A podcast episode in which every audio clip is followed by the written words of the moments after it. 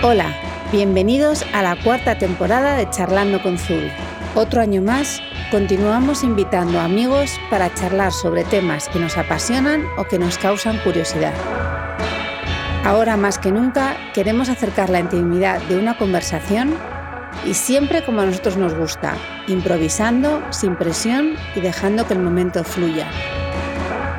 Este año vamos a traer no solo gente que nos enseña desde su vida y su experiencia, sino también gente que por su trabajo nos va a enseñar cosas que debemos conocer. Este podcast es nuestra apuesta personal y por supuesto Zubi es nuestro maravilloso patrocinador. Recuerda que en nuestro blog tienes este contenido siempre disponible y muchas más cosas que nos encanta compartir. Inauguramos hoy nuestra cuarta temporada de podcast. ¿Quién iba a pensar que íbamos a llegar tan lejos, cuatro años juntos? Eh, y lo inauguramos de una forma muy especial con una persona que teníamos muchas ganas de traer a Zubi, que es Elvira Lindo. La verdad es que ha sido una gozada tenerla y sobre todo la lección tan interesante, tan increíblemente importante que nos ha dado sobre ir con los ojos abiertos y realmente el involucrarnos con la gente. Eso es algo que en muchos casos por vergüenza o porque ya no se hace o porque vamos mirando hacia el suelo, vamos mirando el móvil o con la música, eh, no, no nos fijamos, no intentamos a veces entablar conversaciones con gente porque ni siquiera nos damos cuenta de que están ahí al lado. Eso es algo que ella hace constantemente y y de todas esas historias que le pasan o que le pasa o que ocurren a su alrededor, al final eh, su universo y sobre lo que escribe es muchísimo más rico. Así que nada, eh, os dejo ya con el podcast que sea como una llamada de atención para volver a estar despiertos y volver a mirar a nuestro alrededor. Muchísimas gracias y esperamos que os guste. Bueno, eh, bienvenida Elvira. Eh, muchísimas gracias por acercarte a Zubi. La verdad es que nos emociona muchísimo que estés aquí. Eh, somos fans tuyas. Manolito, libros, por todos lados. Y la verdad es que nos hacía muchísima ilusión que vinieras a, a inaugurar la temporada 4 del podcast. Eh, además, como por Instagram, esto fue como de repente compro el libro, me encuentro la firma, voy a etiquetarte, veo que nos sigues. Y dijo, no puede ser, nos está siguiendo. O sea, esto ha, cerrado el círculo, ahora tiene que venir sí o sí. Entonces, eh, bueno, ¿cómo, nos descubriste también? O sea, yo me gustaría preguntarte eso, porque de repente... Pues yo creo que fue a través de Ana Cubas que os hizo la, ¿no? la pintura de la, fachada que la conozco, también conozco a Rafa Trapiello, que es marido. Y, entonces, como ella colgó cosas en, no sé si en Facebook o en Instagram, pues al, eh, al final para algo sirven las redes sociales. Para, otras cosas son completamente destructivas, pero yo creo que para eh, a mí me sirven como tendencias eh, de gráficas, ilustración, moda y todo eso, así que creo que es lo mejor y sobre todo Instagram, yo creo que es la, la red en la que tú puedes ver muchas cosas. Tanto es así que en este tiempo del confinamiento me apetecían a lo mejor cosas de ropa y todo eso y yo decía, bueno, es que al final vamos a acostumbrarnos a pedir cosas eh, y las tiendas también se van a acostumbrar a mandar cosas a domicilio, ¿no? Pero es verdad que tienes como un escaparate. Y, y, en ese aspecto yo creo que además eh, es una red con poca, con poca mala leche. Por ahora. Por ahora. Y entonces. No como pues, otras que, no, que hay como mucha... otras, sí, sí, no como otras que hay mucha tensión. entonces os descubrí, ya os seguí. Y sí, sí, os he visto ahí en vuestros vídeos y todo eso. Entonces has visto um, todo el confinamiento de Mercedes, lo has vivido día a día. Sí, sí, enseñando chaquetas, faldas, todo, no, todo, todo el día. Si no, voy, voy, a acabar siendo modelo. No sí, vamos, eres pero... nuestra modelo. Bueno, eres, eh, yo ya te voy a llamar artista, porque vamos, eres completísima. Tú estudiaste periodismo, pero eres escritora, actriz, actriz que te hemos visto, guionista, eh, locutora de televisión, eh, locutora de radio, has hecho programas, o sea, ¿qué es lo que más te divierte de todo eso o te divierte hacerlo todo? Bueno, yo no me veo como una persona que sepa hacer tantas cosas, la verdad. Yo me creo que se me da bien contar historias. Eh, fundamentalmente soy escritora, lo que pasa que la radio fue mi, pues no sé, casi fue mi universidad, el sitio donde, donde me hice adulta también, porque empecé a los 19 años y dejé la radio a los 29, o sea, fue esa década de formación y todo eso, entonces pues eh, es un medio que además consumo muchísimo, ¿no? Y ahora más en esta época es el medio que más me convence, que me entretiene, que me acompaña, que me informa. Entonces, pues no, no, no quiero dejar la radio, pero fundamentalmente yo creo que me dedico a contar historias en el formato que sea. Si hay dinero, pues ¿por qué no hacer un guion de cine? Quiero decir que, que yo recuerdo que a Woody Allen le preguntaron una vez que por qué no se dedicaba a escribir libros y decía, si hay dinero, hago una película, ¿no? Entonces yo creo que, no sé, no, eh, yo sé que es muy criticado y muy criticable el que hagas varias cosas y todo esto, pero yo eh, tengo una sensación muy clara de que la vida es corta, entonces tienes que pasar de esas críticas y hacer lo que te apetezca en cada momento. Es que yo creo que además eh, los trabajos están tendiendo un poco a eso. Yo creo, y sobre todo los que trabajamos un poco, pues a lo mejor sí, más en áreas a lo mejor más creativas, en empresas un poco más multidisciplinares, diría yo. empezábamos hablando un poco, nosotros somos una marca, hacemos el podcast, tal. Al final yo creo que, que ese prisma de hacer muchas cosas, colaborar en muchas cosas y tal, se está convirtiendo más en esos nuevos trabajos un poco de, la gente de este siglo, ¿sabes? Al final ya no estás, ya no eres, ya no estás etiquetado eh, en un área solo, sino que al final colaboras, haces y estamos todos como muchísimo más abiertos a hacer más cosas. Y creo que es un poco también la evolución del, del trabajo de ahora. Ha sido una, ha sido una evolución del trabajo. Eh, yo lo veo, por ejemplo, mi hijo Miguel es diseñador gráfico y y hace fotos y hace cosas y tal, y, no vas a señalar a la gente mm. porque no es especialista en algo. Yo mm. creo que esto ya ha pasado. Ya no hay la, tarjeta, ¿no? En la que te ponía qué eres, tal, tal. Incluso te diré una cosa, los médicos, por ejemplo, que es verdad que tienen que especializarse porque son cosas muy complicadas. Ahora cuando llegó el coronavirus, de pronto tuvieron que servir para todo. Sí. Entonces, pues eh, está bien, ¿no? Entender la vida como algo transversal. Y luego creo que las artes están relacionadas, es decir, que yo no, no entendería, por ejemplo, un poeta al que no le gustara la música, porque creo que son dos eh, disciplinas tan, como, tan relacionadas que eh, sé que hay gente como muy seria que desde casi desde adolescente dice yo soy novelista, ¿no? Pero creo que estamos ya en otro momento. Yo creo que estamos en otro momento totalmente. Sí, no, y además yo creo que simplemente cuando tienes una sensibilidad por cosas bonitas, al final tienes sensibilidad por todas las cosas bonitas. Entonces es muy difícil pues este año te gusta más la cerámica, el año que viene te gusta más la ilustración, la fotografía. Bueno, tu hijo mío tiene una marca preciosa hace años y yo no tengo alguna cosa suya todavía en casa. Eh, y, además eso eh, es, es, es, es, lo bueno. O sea, es lo bueno que podemos hacer ahora, que ya no nos encasillan y como además nosotros somos nuestros jefes.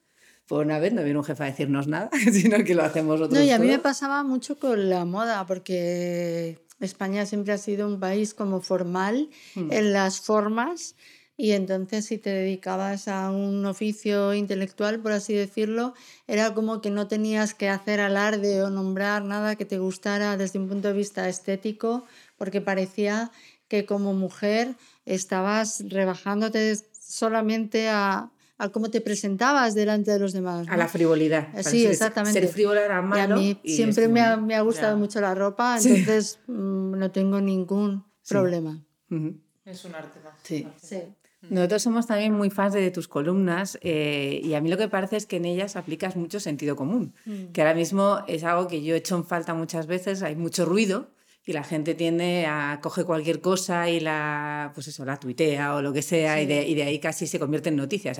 Ahora mismo hay un caos en todo y tú llegas con tus columnas y simplemente hablas de un tema que ves, un tema que, que te interesa, aplicando sentido común. A mí la que hiciste de lo que se está convirtiendo Gran Vía con Primark, eh, Zara y todo, que, al final da igual donde estés. Todas las calles principales de todos los lugares del mundo son iguales. Eso al final eh, es sentido común, o sea, no es algo que a lo mejor no está en la calle el debate, aunque para mí sí lo está, pero ¿Cómo captas esos temas? ¿Es al final tus paseos, como empezabas a con una paseo todas las semanas por Gran Vía y me encuentro?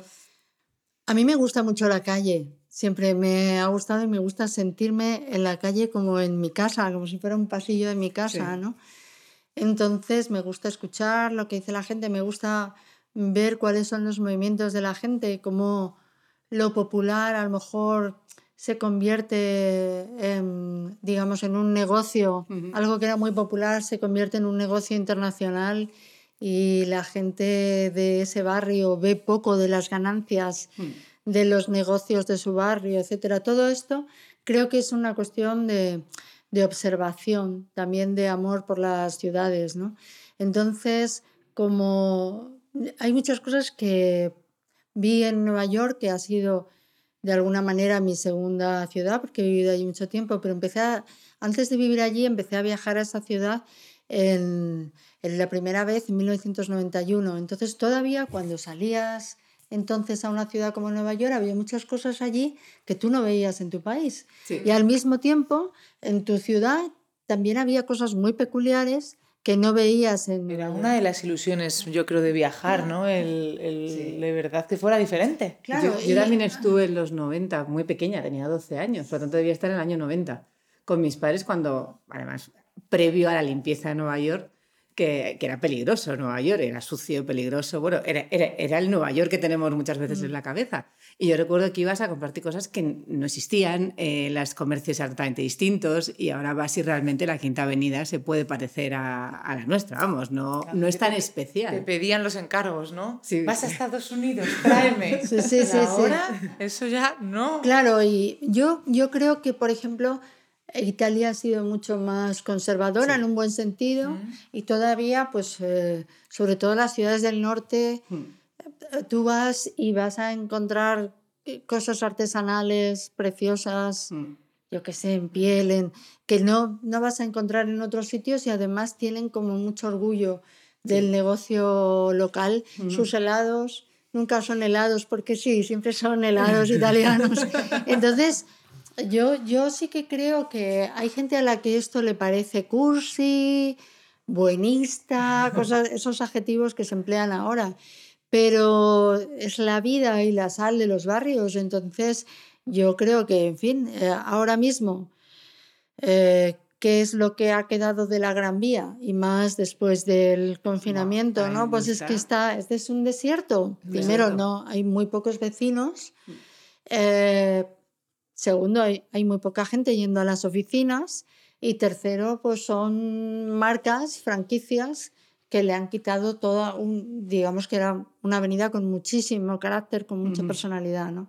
Entonces, claro que, me, claro que me entristece, pero sí que encuentro que hay cosas que están en el debate europeo es decir, que yo no me las invento, que están en el debate europeo, cómo, cómo, cómo cuidamos la ciudad, cómo nos movemos por la ciudad, cómo ocupamos o vivimos los barrios, están en ciudades, esos debates en ciudades como París, como Ámsterdam, etc.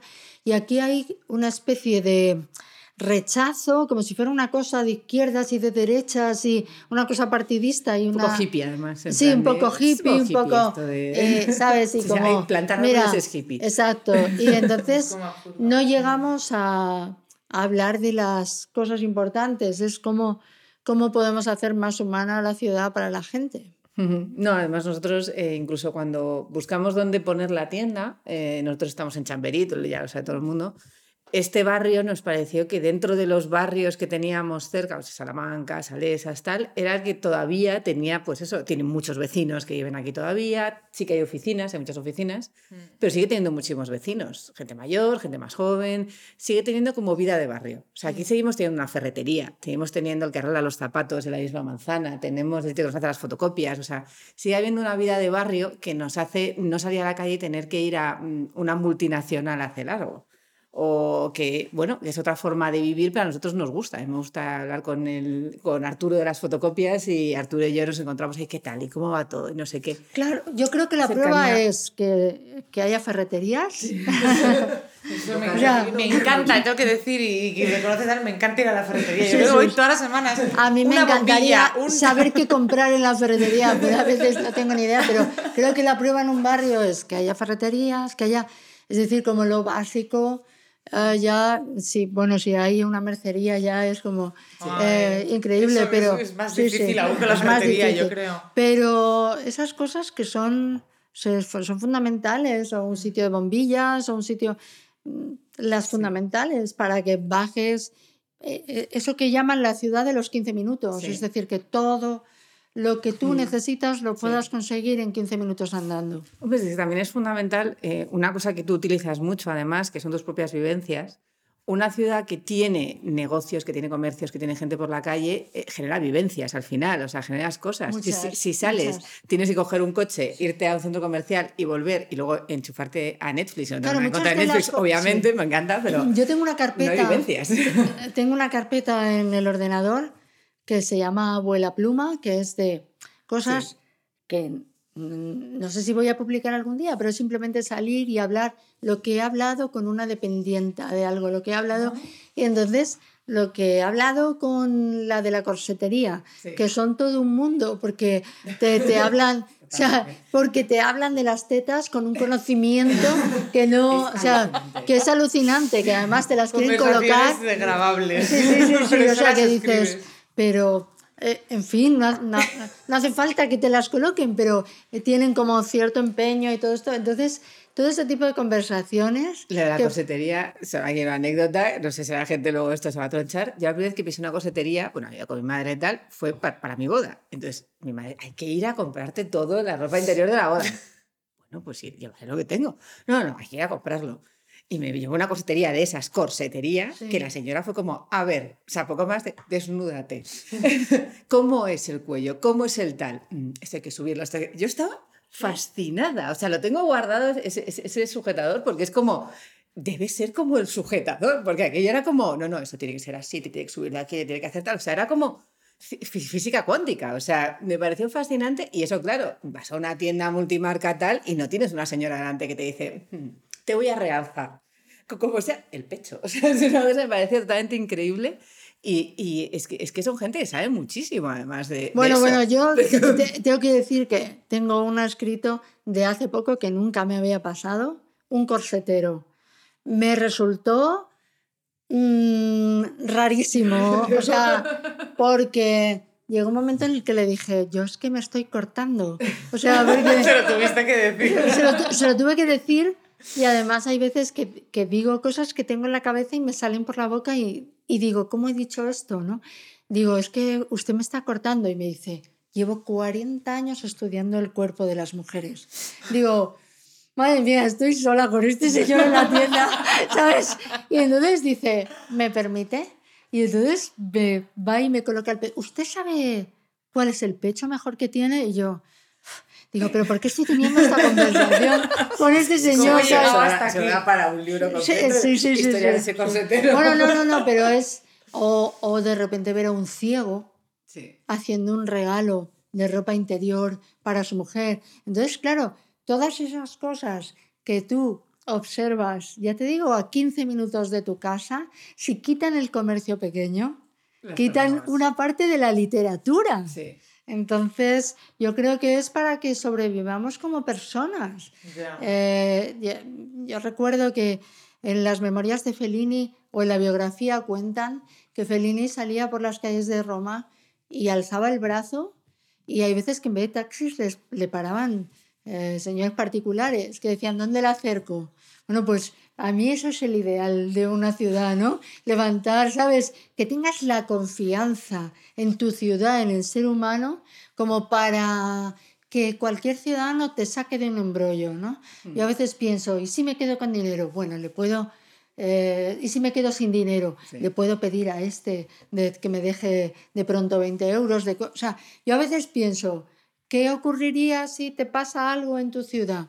Y yo creo que todas estas cosas está bien planteárselas. Sí, yo también lo creo. Esa, esa red que tienes en tu barrio, en tu zona, en sí, tu tal. un poco comunidad. El momento en el que, además pasa, vas sin la cartera y te dicen, no, no pasa nada. No pasa nada. Me lo, me lo pagas mañana. Exacto. Y ya está. Ese no pasa nada, Es que me lo pagas valor- mañana, eso es algo que, Que sabes tú que, que, la- que humaniza. que eso que contaban en la posguerra que había ultramarinos que ponían aquí no se fía porque también los, los Eso ya vecinos- lo hacían demasiado, ya sí porque era demasiado pero bueno el, eh, yo creo que los barrios en sí son los, los pueblos que tenemos en- dentro de la ciudad entonces te- tenemos que defenderlos Yo, yo también lo creo. Entonces, tú todas esas vivencias, luego, claro, eh, por lo que veo, además, te pasan tantas cosas que luego ya tienes para escribir todo lo que quieras y más. Y Pero que no se tiene que cosas. perder esto para que los tengas. Claro, claro, Lo estabas diciendo. a mí me pasan muchas cosas yo creo que hay gente que le pasan menos cosas por el carácter o sea, también yo creo. creo que hay un carácter Es la apertura que tengas Que- un exacto. poco a la, a la relación. que al final. te empiezas a hablar con una persona que no tienes, eh, no sé, ningún problema en hablar con un desconocido, que le preguntas y que de repente te encuentras con una historia que no te esperabas, ¿no? Pero también hay que estar abierto a eso. Ahora con los móviles, como vamos todos mirando hacia abajo, la Desde mitad del luego. tiempo ya es que nos, nos estamos perdiendo muchas cosas. ¿sabes? que soy en vez de hacer cola y hablar con el de al lado porque te Sí. aburres en la cola, a lo que hacemos es todos mirar Claro, claro. internet. Yo, yo hay, yo hay veces que soy perversa y voy por la calle y cuando veo a alguien que viene con el móvil sin levantar, digo, vamos a ver que viene, eh, que viene hacia mí, que no me está viendo. Yo no me muevo, digo, "Se- nos vamos a chocar. Y- Así por lo menos hablamos. ¿Sabes? No, no, digo, pues que sepas que puede chocarte con alguien. Y, ¿Sabes? Y, y te miran como diciendo, pero apártate de mi camino. Digo, no, no, perdona, o sea, no, no, no vayas mirando al móvil. No se puede ir mirando al móvil cuando vas andando, ¿no? Y sí, es verdad, se han perdido. Con lo, lo del móvil ha sido nefasto, esto de, pero a mí me pasa, ¿eh? Yo voy mirando de vez en cuando y digo, a ver, ¿qué tengo en el correo electrónico? Y luego pienso, qué estupidez, ¿no? Sí, no, es que además es, es- es muy adictivo, es que tener algo inmediato ahí que puedes mirar, informarte, no sé qué, y dices, pues así no me aburro. Claro, y no me aburro, acción, hay, hay- hay- sí. hay que dar tiempo a aburrirse. Acción e información infinita, pero hay que dosificarla, Sí, porque sí, si sí. no, ¿dónde está el tiempo en el que paras y piensas cosas? No, y que la Al gente te final, llama no para solo una cuestión de recibes. trabajo y que a lo mejor tú le dices, mira, es que no estoy en casa, llámame luego, ya, ya, ya, pero te lo digo en un momento. Dices, a ver, Es que no, Eh, no podemos estar siempre disponibles sí. de tal. O sea, a mí me pasa mucho también con lo de las llamadas. Pues muchas veces no las cojo y tal. Ahora te reservo un hueco en el que tenga la cabeza para cogerte la llamada y hablar contigo o tratar este tema. Pero no siempre tengo que estar. No. Que suene el móvil en cualquier momento escogerlo. Eso no puede ser. no, no puede ser. Está descubriendo todo el mundo que llama a Elena eh, lo que ocurre cuando escoge el teléfono, que es totalmente consciente. No, pero es imposible. Estamos con un de déficit de atención a, tantas cosas que es imposible profundizar. O sea, como de verdad no, no pongas tú, y es muy difícil, pero no pongas tú un poco unas, unas bases y unos, y unos tiempos, estás a una Sí. maquinita. Sí, hay que crearse el espacio. hay que darse el espacio. Bueno, eh, este año queremos hablar con todos los que vengáis de, de una cosa que son los grandes cambios, porque eh, mucha gente se va a enfrentar este año, o ya se ha enfrentado a, a- a cambios muy grandes en su vida, pues ya sea de trabajo, ya sea de incluso gente que está volviendo al campo, eh, gente que está cambiando de ciudad porque eh, su, su tipo de vida ha cambiado completamente, y entonces... eh, Queremos que hablar contigo primero y ya con todos los que vengan un poco de grandes cambios que hayáis tenido en vuestra vida, para bien y para mal. O sea, eh, este error gigantesco me llevó a esto o esta eh, idea feliz conseguí esto otro, pero el no tener miedo a quitarse ese cambio porque ese cambio a veces puede traer cosas buenas o a veces trae una evolución. O sea, también es verdad que, por ejemplo, tú has tenido grandes cambios en tu vida. Mm, Y, y has tenido momentos ahí como críticos de decir, voy a tomar esta opción, dos opciones muy diferentes y tomar una y decir, ya está, no miro para atrás. O alguna vez has dicho, "Mm, este me he quedado con las ganas de algo. Bueno, me ha pasado mucho cambiándome de casa, que de repente he pensado que me había equivocado, pero no se lo he comunicado inmediatamente a mi marido, porque, porque hubiera pensado, madre mía, después de la mudanza piensas que nos hemos equivocado. Ya has Pero aguantado luego en la casa un tiempo. sí, he aguantado un tiempo hasta que poco a poco he ido generando un, un ambiente y tal. Todo un caldo es de muy- cultivo para es decirlo. muy maquiavélico, pero hasta que Hasta que es verdad que hasta que hemos estado con una casa en la que nos encontramos a gusto han pasado años y muchos traslados. Me parece una cosa de todas maneras muy difícil, porque al final cuando te cambias de casa, ves una casa que he estado también buscando hace, tiempo, hace poco y tal, tienes como poco tiempo y poco feeling para poder. Yo, yo, querría que me dejaran una semana a dormir allí y para poder decidir si esa de verdad es la energía de mi casa y es mi tal. me pasó. Por verla dos o tres veces es imposible. Me, me, pasó. Yo estuve viviendo dos años en la calle Almagro, en un piso muy bonito, pero es verdad que estaba rodeada de, en ese edificio de oficinistas, notarios y tal. Y, y entonces eh, realmente había poca vecindad. Y esa primera noche dormí sola en la casa. Era una casa de dimensiones tan que hay pocas en Madrid, como de los años 20 y de, de, dimensiones muy grandes, que majestuosas, majestuosas que, hay, que tenía mucho pasillo y todo eso. Y pasé miedo, pasé miedo y pensé, me he equivocado. Estoy aquí durmiendo la primera noche en esta casa y sé que me he equivocado, porque no voy a conseguir sea, igual que muchas veces el espacio grande es bonito, hay veces que el espacio grande es inhóspito. Es entonces, inabordable. Sí, entonces yo digo, aquí no puedo, no puedo hacer una casa normal. Esto ahora mismo es solo para un despacho de notarios, no es... Entonces, bueno, pues eh, eso me ha pasado. En los últimos tiempos, pues mira, yo, nosotros teníamos, eh, cuando dejamos Nueva York, que yo ya tenía ganas de dejarlo, porque ya eh, sentía la distancia y sentía añoranza de Madrid y todo eso, pero también es verdad que se nos quedó la cosa de, de, de, poder ir a otra ciudad durante un periodo de tiempo al año y todo eso, y elegimos Lisboa, que estaba cerca.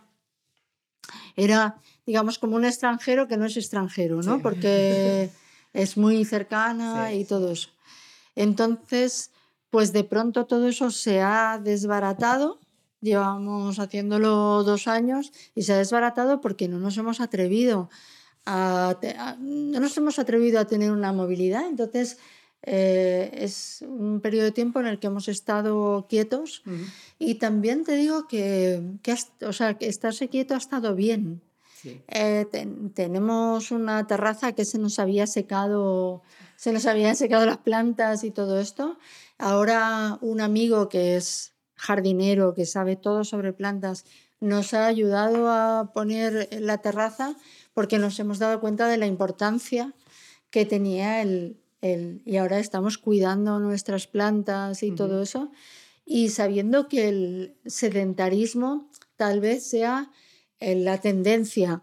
Eh, eh, luego hemos, yo hay una cosa que yo echaba en falta cuando estaba en Estados Unidos y era un país como España donde todo está tan cerca, donde puedes viajar a una ciudad eh, que dices, en una hora estoy en Córdoba sí. y puedo darme una vuelta por allí, o sea, todo es sencillo. Sí. Al lado de un país, o sea, al lado de un país americano, no ya solo Estados Unidos, sino... Sí, las dimensiones son... Las dimensiones son... Entonces, yo, yo tenía mucha añoranza de decir, bueno, es que voy a hacer algo tan sencillo como ir a Valencia. Sí puedo ir un día, puedo ir a comerme una paella a la playa, puedo, ¿sabes? Entonces, eso sí que lo estoy disfrutando, pero ha, ha, dado la casualidad de que en el confinamiento la gente ha descubierto eso. Eso yo lo añoraba porque había estado en los Estados Unidos.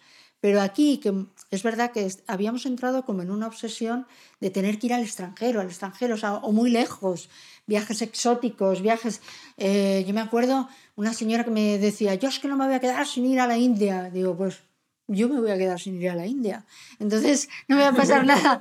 Entonces, digo, a lo mejor me interesa más ir a un sitio cercano y volver a, a esos veraneos de cuando era pequeña, que íbamos a sitios cerca y entonces hacía eso que el verano fuera muy largo.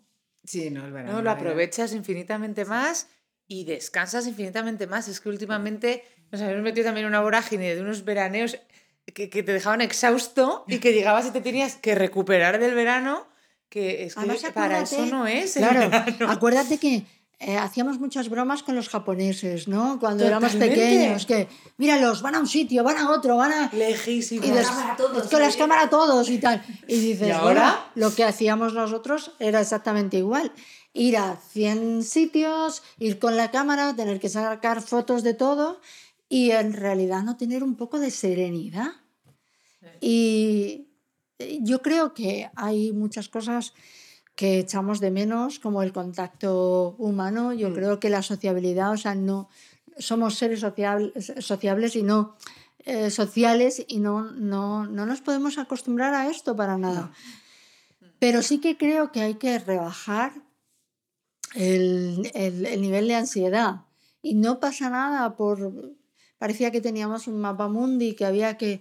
Luego también habíamos creado, o sea, la gente que tenía dinero para viajar, había creado como una ansiedad en la gente que no tenía tanto. Entonces, había como una especie de frustración de la persona de clase media por, de, no, es que yo no tengo dinero para ir a no sé dónde. Y por pues la exposición un poco también de esos viajes en todos los, los dispositivos, redes y tal de es que eh, eh, era como el objetivo casi no era el viaje, sino el, hacer, hacerse las fotos para exponer que tú habías podido llegar allí y tal, un poco, ¿no? También incluso con un fin que incluso va más allá de la experiencia, que ya es alucinante, ¿no? Exactamente, ¿no? Y, y, y aparte mostrando a veces una felicidad que a lo mejor no era tal, porque a lo mejor no lo estabas pasando tan bien en ese viaje o no. Exactamente, o sea que tenías, ya que te habías gastado ese dineral y te habías ido tan lejos, tenías que demostrar que había sido lo mejor de tu vida prácticamente. y a veces era como,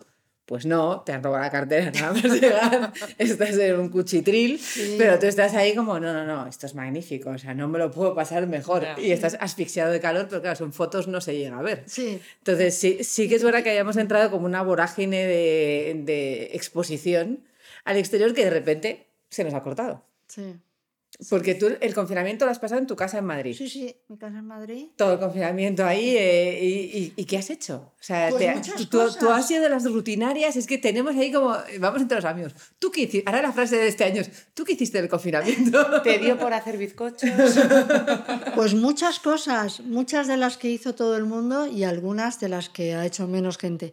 Pero yo te digo que había noches que me acostaba y decía. Uff madre mía, no he parado, no he parado. Como tú dices, he hecho bizcochos como todo el mundo. Sí, he hecho bizcochos como todo el mundo. He hecho panes como todo el mundo. Eh, hemos hecho eh, muy bien de comer. O sea, tanto mi marido como yo hemos mejorado mucho nuestros conocimientos culinarios y hemos dedicado un tiempo muy grande hacernos bien de comer, porque era una ilusión del día, la ilusión de qué vamos a cenar, qué vamos a comer. Entonces nos hacía ilusión y, y, no, y poníamos mucha, mucha vocación, mucho amor en eso. Luego eh, yo tenía que seguir escribiendo, tenía que seguir interviniendo por la radio y luego con una directora de cine eh, quedábamos por por, por WhatsApp y, y, hemos escrito un guion. O sea, que eh, creo que he aprovechado el tiempo y luego date cuenta de que mi libro apareció justo, justo. cuando... entonces yo la promoción la, he hecho desde casa. Mm. Así que realmente no, no, has estado totalmente ocupada. Sí, sí, sí. ¿Y qué has sacado que vas a mantener después de este confinamiento? ¿Lo de la comida? Sí, la, comida es fundamental para nosotros. Yo creo que, Eso ya ha pasado a primer plano, yo todos los días que cenamos.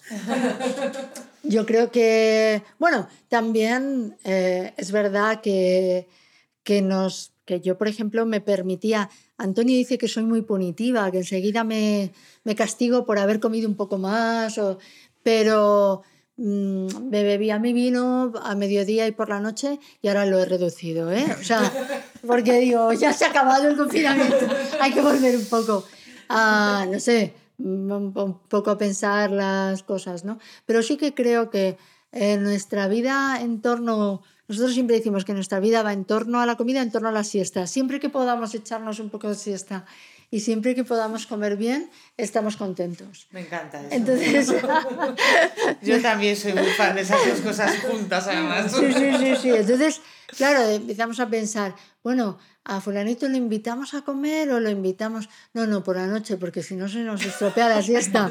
Así que todo va en torno, en torno en esos momentos. Bueno, pero los amigos más cercanos les metes a la siesta, yo les meto a la Ah, siesta, bueno, ¿eh? sí, sí, sí, Venga, sí. Vamos a echarnos una horita, elegid vosotros sofá y luego ya me.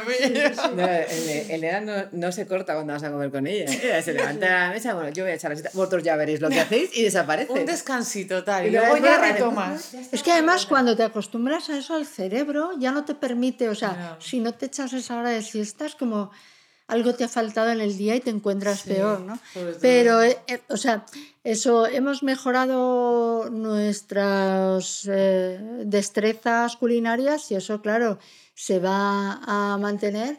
Y luego hay una señora que viene a mi casa todos los días y claro, durante el confinamiento no, no existía el teletrabajo para una... Y entonces pues ella estuvo en su casa hasta que pudo volver.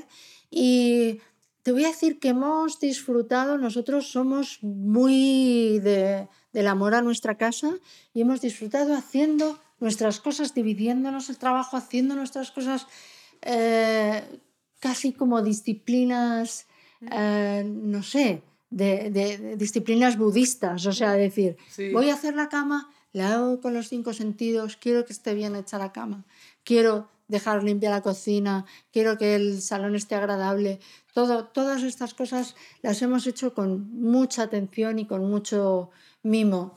Eh, arreglarte, arreglarte para estar en casa, Sí. que es, yo ya lo hacía porque eh, si no, como escritora acabas hecha una, ¿sabes? En pijama. en, pi- en pijama y tal. No hace falta ser ese tipo de escritora.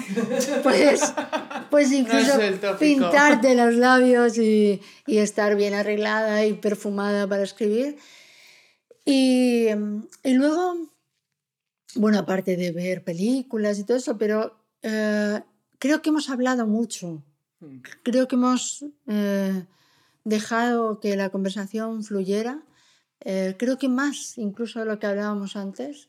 Entonces ha sido, no sé, eh, ha sido enriquecedor para nosotros.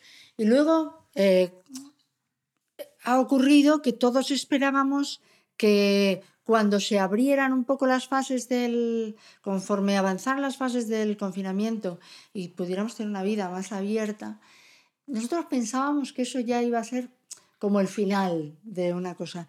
Y creo que ahora hay un sentimiento como un poco depresivo en la gente, Mm. diciendo esto no se ha terminado y empezamos a estar un poco impacientes y un poco de decir esto es un coñazo. Estamos en una situación ahora, yo creo que incluso peor, que la, en la que por lo menos estaba todo claro, había efectivamente unas fases como una evolución, incluso en el mero confinamiento sentías como que con eso estabas ya como curando la cosa, ¿no? Y mejorándola. Pero ahora yo creo que estamos como efectivamente en un impasse en la que todo, todo es más difícil. Además, yo hablaba ayer con mi marido, "Ay, qué cansados estamos, madre mía, cómo están siendo las semanas. Todo esto suma un plus de dificultad a todo A todo. entonces, que te exige un poco más sin darte cuenta además, porque tampoco dices, bueno, pues hago, hago las cosas y tal, y con una sensación efectivamente de no fin, de cuándo y de, y de, y de complicación al final y un tenemos- poco de desasosiego Sí, de... Creo que hay que, por un lado, hay que ser muy prudente y eh, eso en nuestro comportamiento tenemos que serlo, pero eh, hay que asumir también el riesgo de que en algún momento podemos contagiarnos porque, eh, porque primero hay un punto de azar que no podemos controlar y segundo porque no podemos parar ya el mundo como ha estado parado tres meses, creo que no lo soportaríamos mentalmente. No, no, no, yo, eso, es- eso está clarísimo. Luego también es que ha habido gente que ha vivido ese confinamiento como un, eh, es un castigo, voy a pasarlo lo- como se pueda, en vez de haber hecho eso de cinco sentidos, vamos a mejorar nuestra vida, ya que estamos en casa, vamos a hacer que esto sea maravilloso, como unas vacaciones. Como una oportunidad. Como una oportunidad, porque yo también, yo no he cocinado nunca, hacía algún bizcocho, alguna cosa, y desde el día uno, aparte de los vídeos que hacía todos los días, todos los días cociné. Todos los días cogía una receta y cocinaba dos horas y media en la cocina todos los días, porque claro, hacer una receta, pues eso, Sí. que es un sofrito, además cosas no en plan de hago una pizza, no, no, me ponía en plan de, oye, Sí. recetas de hasta una fabada, en plan de lo, lo que encontrara que me apeteciera. Y entonces, claro, pues eso de repente a mí me ha metido en una dinámica que ahora continúa. A lo Sí. mejor no con esa intensidad porque no tengo todo ese tiempo para estar dos horas y media delante del puchero, pero claro, he aprovechado para eh, entrenar algo que ahora continúo. Pero hay mucha gente que no ha entrenado nada para continuar. Ha sobrevivido como ha podido esos tres meses y, quizás no han hecho todo con los cinco sentidos. También ha habido gente que no ha podido más que sobrevivir. A mí me ha hecho gracia algunos. Ah, tengo un amigo que, que nunca ha hecho nada. Nunca ha hecho nada de la cocina. Dice, se me están dando muy bien los fritos. Digo, hombre, los fritos los hace cualquier persona. O sea, sé que tienen su truco, pero, ¿sabes? Me hacía gracia. Yo me siento a ese nivel, Elvira, ¿eh? he hecho un filete. Yo que nunca hacía nada, freía cosas. no, pues él, él yo creo que se ha hecho un filete con un gofrito y patatas y creo que se siente como, ¿sabes? Como tres estrellas, Michelin.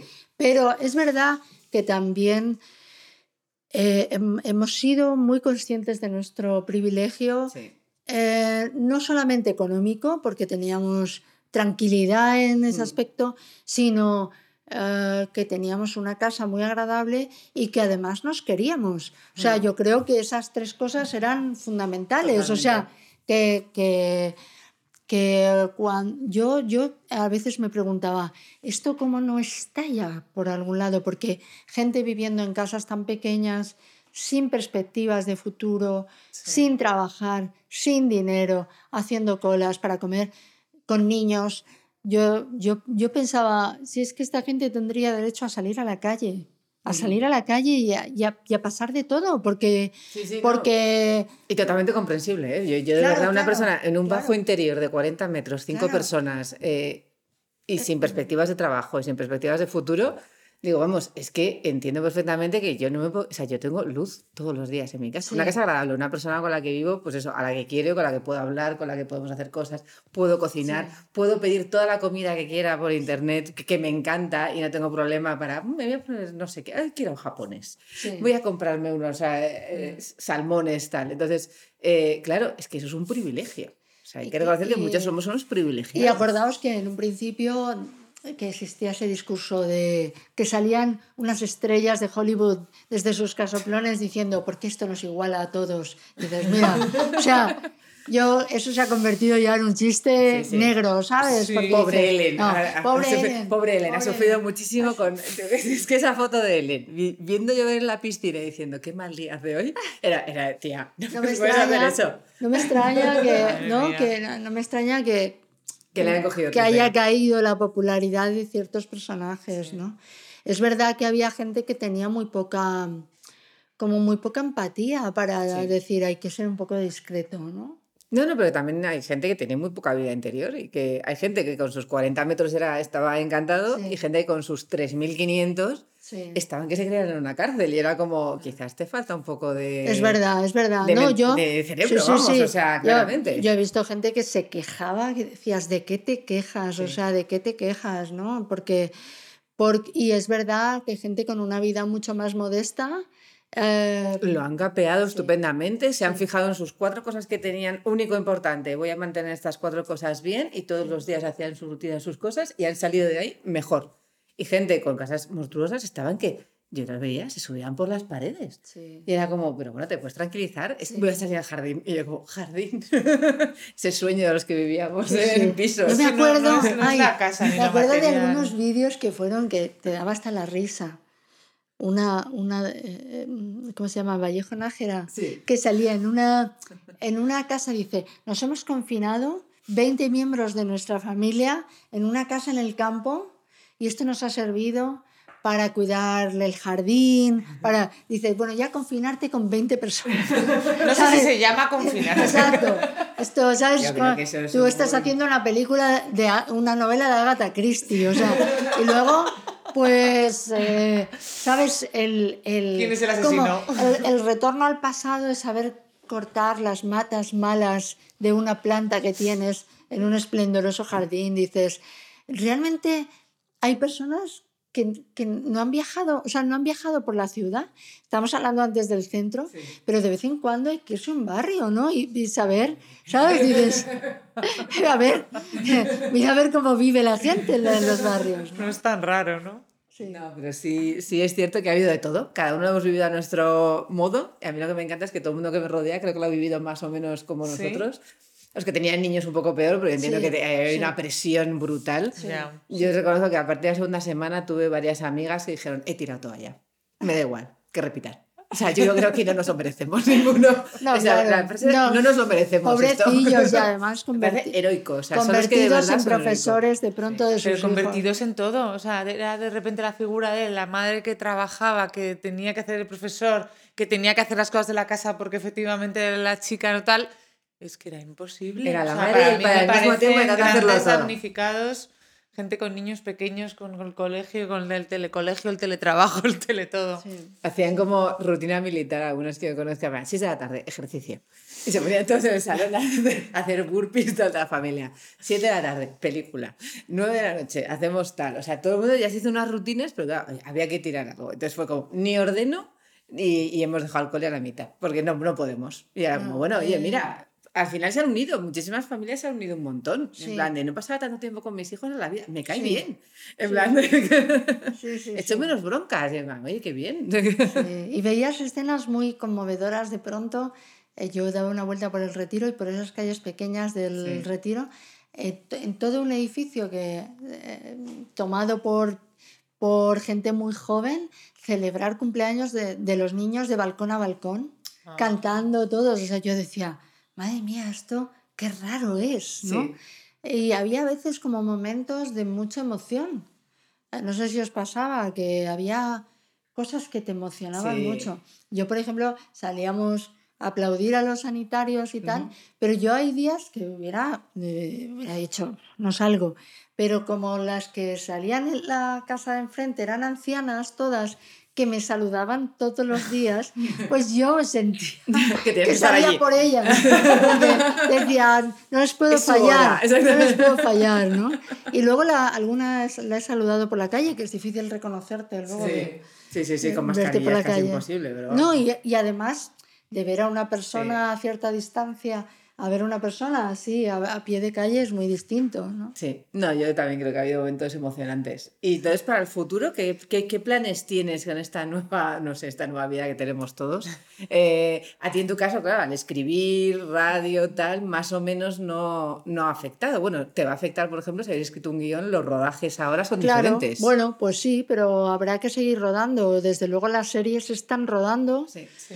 eh, con eh, un montón de medidas de seguridad, de protocolos, etcétera, pero aceptando que hay un riesgo. sí. O sea, de repente uno del equipo, porque claro, eh, me lo decía una amiga que es actriz, se rueda la serie en el momento en el que tienes a las personas en la serie, eh, están controladas en el sitio de trabajo, pero luego cada uno vuelve a su casa y, y cada uno es muy libre de, encontrarse con amigos de, y hay gente que no, que no es disciplinada en eso. Entonces Sí. al día siguiente vuelves al mismo lugar de trabajo y bueno, puede ser un foco de infección. Pero ¿qué hacemos? ¿Paralizamos todo? ¿Paralizamos la vida? Yo creo que ya eh, es que el país no se lo puede permitir. O sea, eh, ahí, ¿sabes? Es como... Sí. ah, tú vas a tener un hijo, tienes que ir a un hospital y tienes que... Entonces, eh, pues es verdad que yo Sí, creo que hay muchas personas que habrán dicho, iba a tener un hijo, pero ya no lo voy a tener. Porque yo estoy segura de que mucha gente ha paralizado sus, Hay gente que lo ha hecho, parece sus ser. sueños de ayer, sí. maternidad o de... Pero, pero también para que el país funcione tenemos que funcionar. No hay otra. Siendo Nosotros aquí, sí. efectivamente. Nosotros aquí, el día que hemos vuelto un poco tal, lo que hemos dicho que es lo que os va a pasar a todos. Durante el próximo año y medio, cada cierto tiempo, a una persona del equipo va a llamar y va a decir: "Eh, Estuve otro día con una persona que da positivo. Claro. Entonces no podemos cerrarlo todo. Pues mira, quédate en casa, hazte la prueba, el resto seguimos trabajando y vamos tomando medidas. Es algo que en nuestra vida va a ser normal. Sí.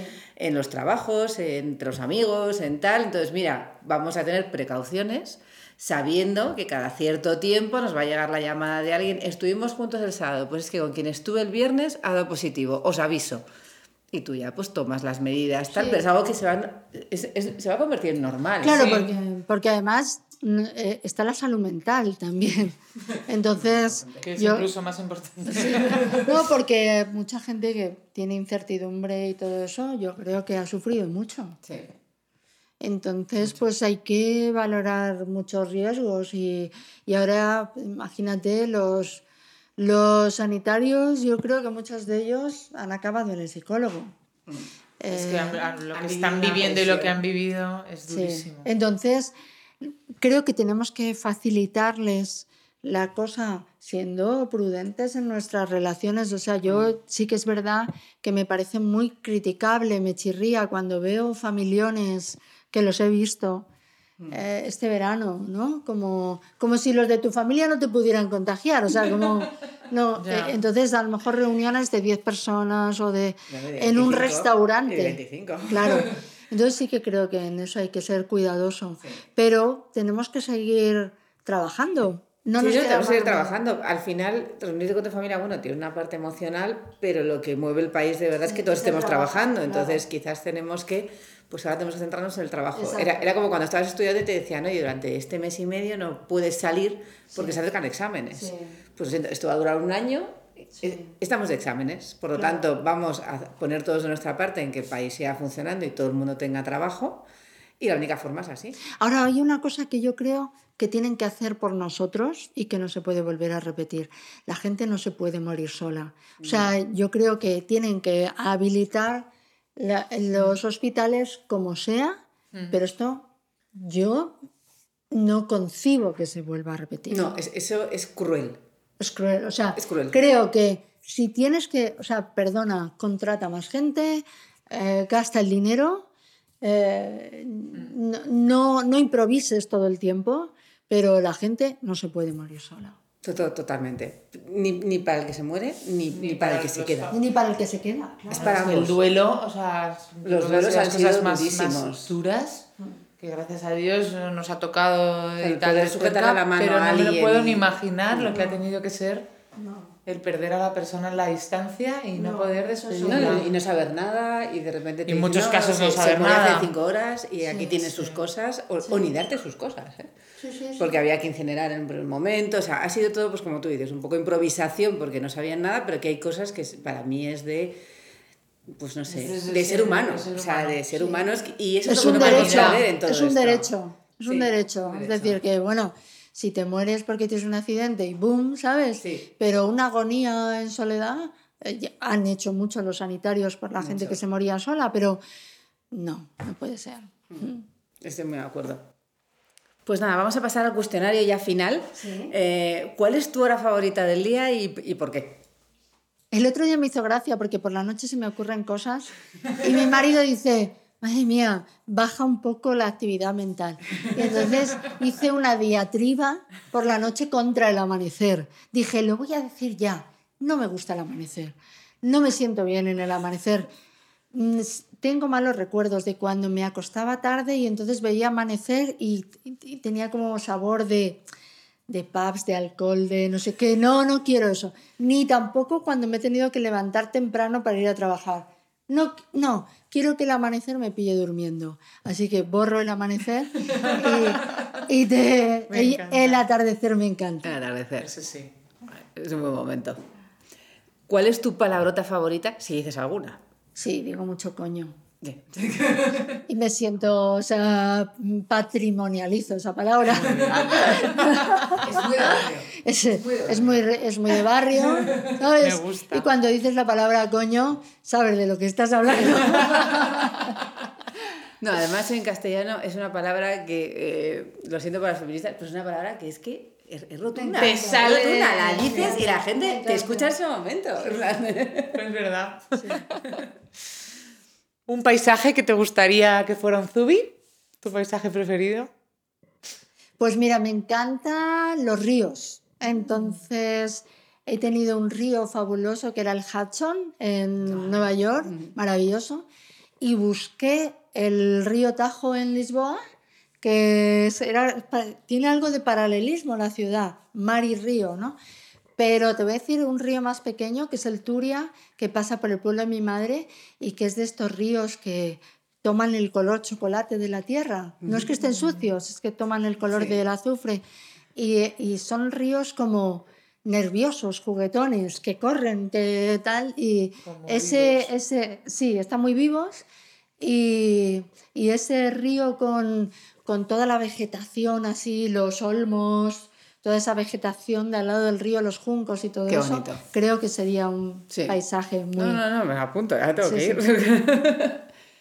¿Nos recomiendas un podcast? que escuches o no escuchas. Ah, bueno, sí, sí. eh, me encantan los, eh, lo- la ficción sonora de Radio Nacional. Yo hice uno, yo hice uno que se llama Reformatorio el año pasado. Y, pero me, me gusta mucho de pronto escuchar una historia en, en podcast. Y luego yo creo que es que escuchamos muchas cosas en podcast ya, porque tienes que buscarlo.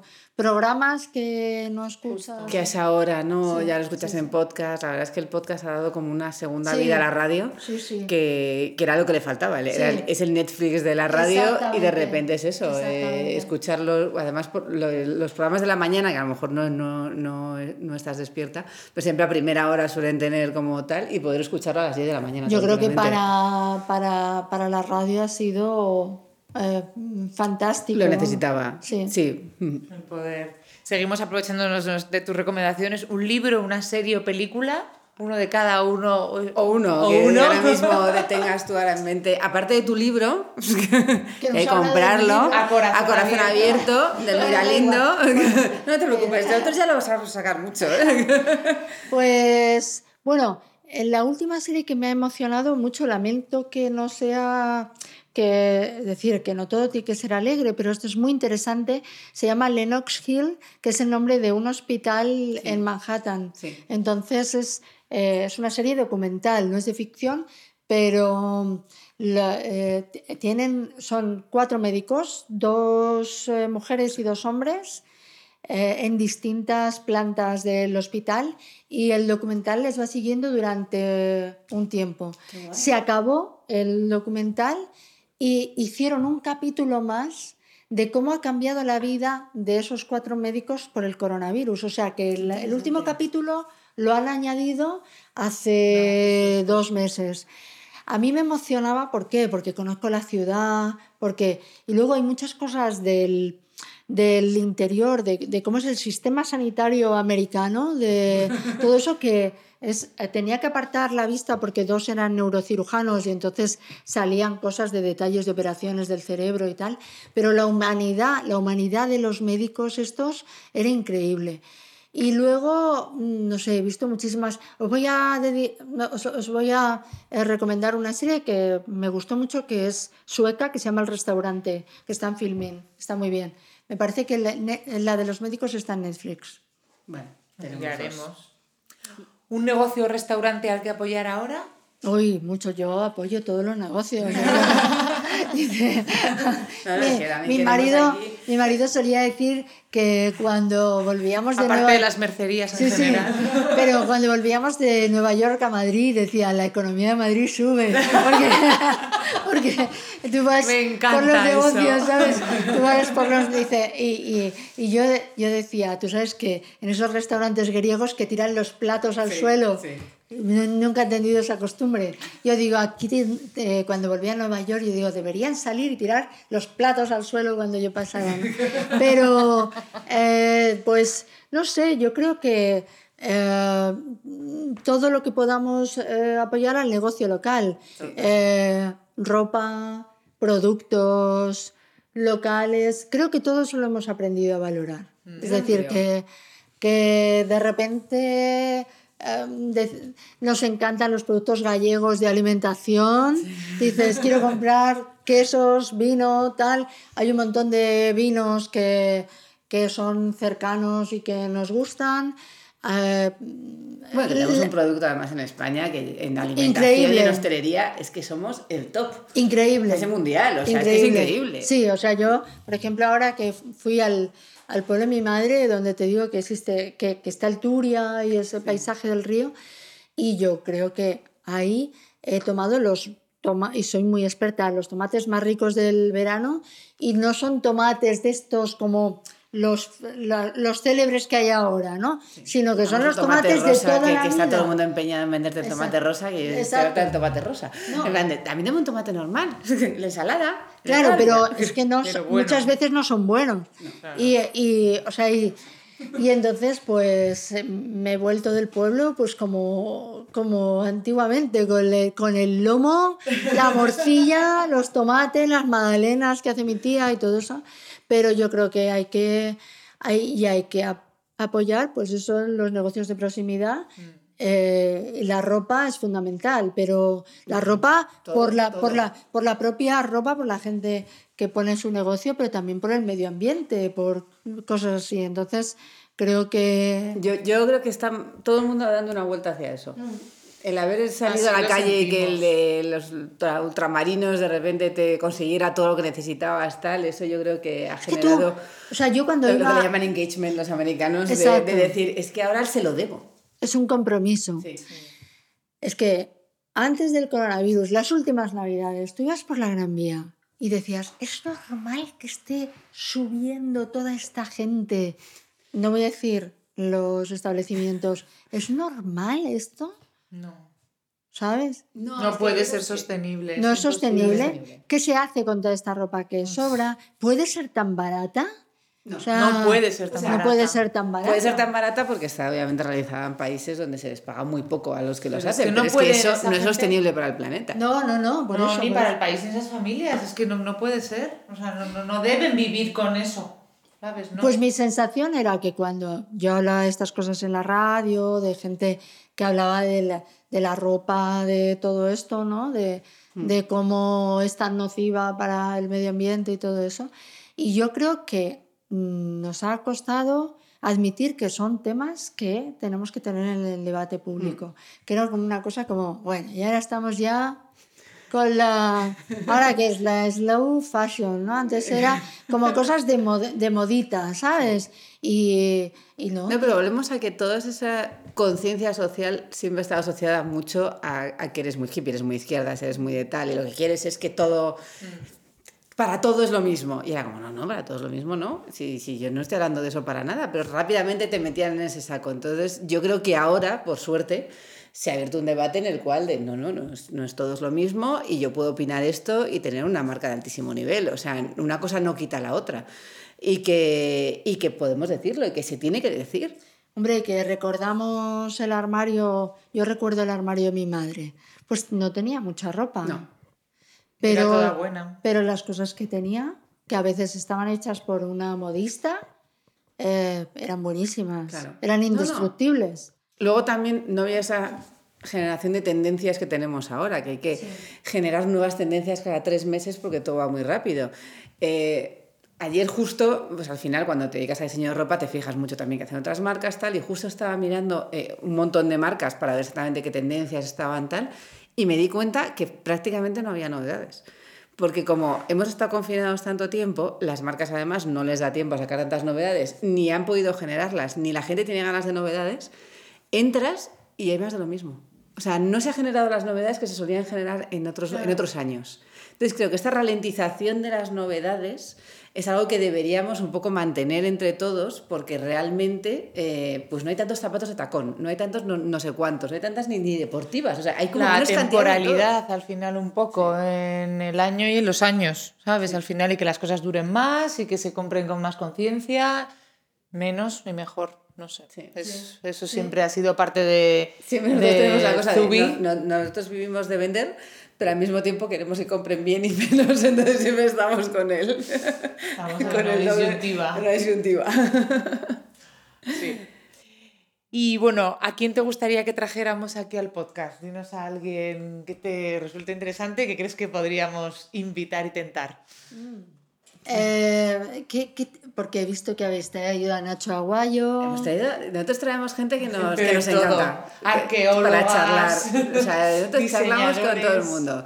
Entonces, alguien que digas, oye, pues me encantaría que trajerais a pues, una directora de cine, un no sé qué, o sea, puede ser de moda, puede ser, no, es que hemos de amiga, todo. un empresario que tiene un negocio súper específico. Que O incluso que tiene un restaurante, porque también hemos traído a gente con restaurantes. Eh, Pues, hombre, a mí, a mí me parece que sería interesante traer a alguno de los cocineros que han participado en el, en el proyecto de José Andrés, que, que, que lo Además, hizo. sé cómo traerles. ¿Sabes? Sí, sí. Yo, yo Tengo el sé- contacto. no, yo que sé, que sé que estuvo Arzábal, por Sí. ejemplo, que, o sea, hay varios restaurantes en Madrid que se sumaron a esto. Y, por ejemplo, Proyectazo, ¿eh? estos, estos hacían, sí, entonces estos hacían la comida en Vallecas. Sí, en- sí, siguen entregando, ¿eh? Siguen entregando. Siguen entregando comida, Sí. es impresionante. Porque claro, Entonces- ahora ya no estamos hablando, pero es que hay muchos comedores sociales Sí. que a día de hoy están hasta arriba. Ya. O sea que nosotros nos habiendo- olvidamos ya porque salimos de esa dinámica, pero hay muchísima gente que sigue teniendo que pedir para comer. Por Sí, supuesto. sí, sí, sí, sí. Entonces creo que esta, esta gente hizo un gran trabajo y, y, mm, a mí me contaba uno de los cocineros que iba por Madrid él solo, que le paraba muchas veces la policía, eh, que era extrañísimo el, el ir por Madrid. Entonces él se cruzaba en Madrid porque iba a Vallecas, allí habían montado el comedor como la casa madre. Y entonces pues de repente ponte a montar una cocina de tener un restaurante como a lo mejor tienen ellos, de, en fin, de gente que Ya. va a comer exquisiteces y tal, a, a hacer pues el puchero, cosas así, y luego cómo lo, o sea, cómo lo repartían, cómo tenían un servicio con los bomberos, con todo eso fue una movida increíble. Y creo que es mm, muy de agradecer Sí. cómo se pusieron, o sea, a mí por ejemplo esto me hace pensar una cosa. Eh, ¿cómo, se, ¿Cómo se organizaron de bien? Y cómo no se han organizado bien para los colegios. O sea, el tema de los colegios. A lo mejor había que no lo puedo. dejado a José Andrés.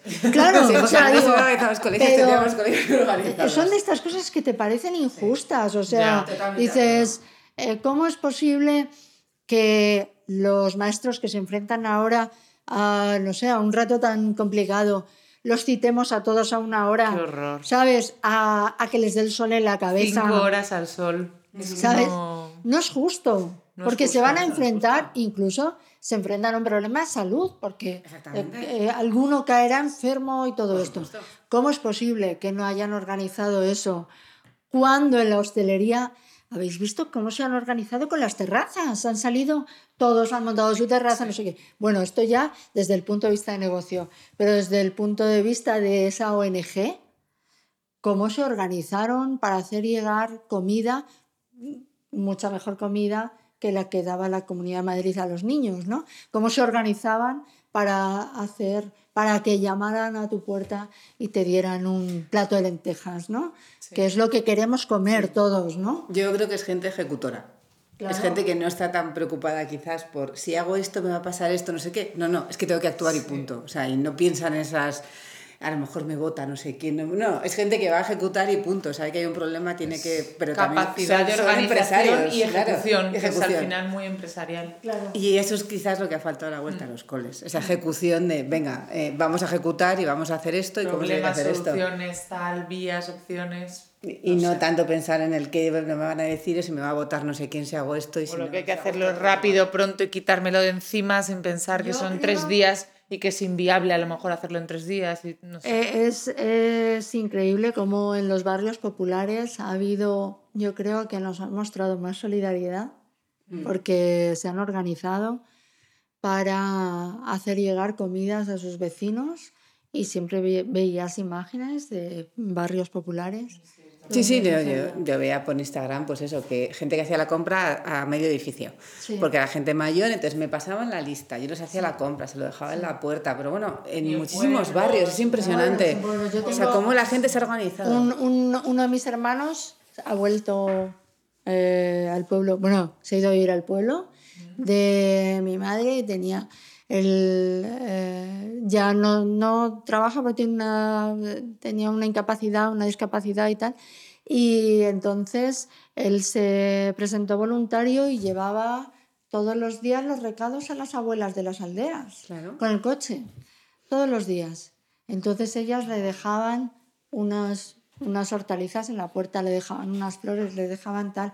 Entonces, cómo la gente normal, humilde, se ha organizado, eso es una cosa increíble. No, es una cosa para fijarnos que al final nosotros valemos, lo siento, voy a decir, mucho más que muchas veces que los que De están organizando cosas. política, sí. Y que nosotros podemos hacer muchos más cambios, influir mucho más en la sí, sociedad y pasar de ellos. O sea, mira, no tenéis ni idea, vamos a hacerlo nosotros, que al final simplemente por pequeñas unidades que nos podemos organizar, que puede ser mi escalera, mi edificio, mi no sé qué, somos capaces de organizar las cosas con sentido común. Mi colegio, mi profesorado, pues a lo mejor a través de ellos mismos, todos al centro de salud, ¿sabes? Y mira, cuando lo organizan a nivel masivo, ¿Sí? ahí es donde, mira lo que pasa. Ahí es donde no se puede. Pero, bueno. A ver qué pasa este año. Pues nada, eh, muchísimas gracias por Nada, haber ha sido venido. un Ha sido un placer estar con vosotras. Y, y nada, bueno, muchísimo éxito con el libro, con el guion que habéis escrito. eh, a corazón abierto del Viralindo. Es súper bonito, es la historia de tus padres además. Eh, y, y bueno, creo que estás teniendo un éxito brutal. Pues ha sido un libro muy leído, muy leído en el confinamiento. Sí. Entonces no, no, no me puedo quejar. No te puedes quejar. Eh, su, bueno, yo tengo la cuarta edición, pero ya no sé por qué edición vas. Por la sexta. Por la sexta. o sea, eso, enhorabuena, ¿eh? Porque anda que no es difícil. pues. Enhorabuena y, y, y por mi parte agradecimiento. Claro. Es el, la- digamos el sentimiento que hay que tener ahora, sentirse agradecido. Pues muchísimas gracias y bueno, esta es tu casa cuando quieras y cuando necesites claro, cualquier cosa ya Sí, sí. es parte de la familia. Veo que estáis al lado de una panadería buenísima. También. Y eso siempre es Eso un- siempre ayuda mucho. Siempre ayuda. Atraemos a mucha gente, hacemos mucha... Bueno, tenéis cosas muy bonitas. o sea que- Muchas gracias. Gracias. Hasta luego. Muchas gracias por habernos elegido de nuevo para pasar un rato de tu tiempo. Para nosotras también ha sido un placer enorme pasarlo contigo. El equipo del podcast de Zubi, capitaneado por Elena y por mí, con Sergio en sonido, esperamos haber estado a la altura. La música de este podcast es un regalo de Lulatón, nuestros compositores de jingles favoritos que desde Japón nos acompañan desde el primer día. Si te ha gustado y crees que le puede gustar a otros, compártelo. No hay nada mejor que recibir un regalo porque alguien se acuerda de ti. Tenéis todos nuestros podcasts en nuestro blog, iTunes, Spotify y otras plataformas. Gracias de nuevo por estar aquí. Nos vemos muy pronto.